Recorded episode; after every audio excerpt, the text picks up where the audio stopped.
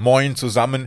Im heutigen Aktiv im Archiv Podcast der Mädchengruppe Kreiszeitung, da geht's um einen Störenfried. Genauer gesagt um einen tierischen Störenfried, genauer gesagt um eine Schwalbe. Die flog nämlich im Frühjahr 1962 durch ein geöffnetes Fenster in den Plenarsaal des Bremer Rathauses, gerade just in dem Moment, als der Finanzausschuss dort seine Sitzung hielt und als der dortige Ausschussvorsitzende gerade dabei war, seinen 80 Seiten langen Bericht vorzulesen. Die Sitzung wurde daraufhin sofort von den Politikern unterbrochen und man öffnete alle Fenster im Raum, damit die Schwalbe wieder rausfliegen konnte. Doch die dachte nicht daran und drehte im Raum weiter ihre Flugrunden. Schließlich riefen die Senatsmitglieder die Feuerwehr, die auch prompt mit drei Fahrzeugen anrückte.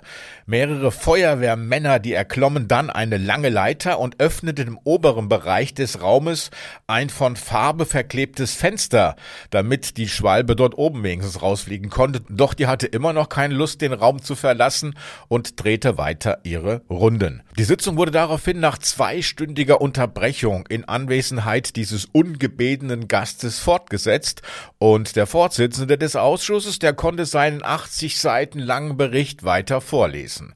Kurz darauf schlief die Schwalbe während des Fluges ein, knallte zu Boden und brach sich das Genick.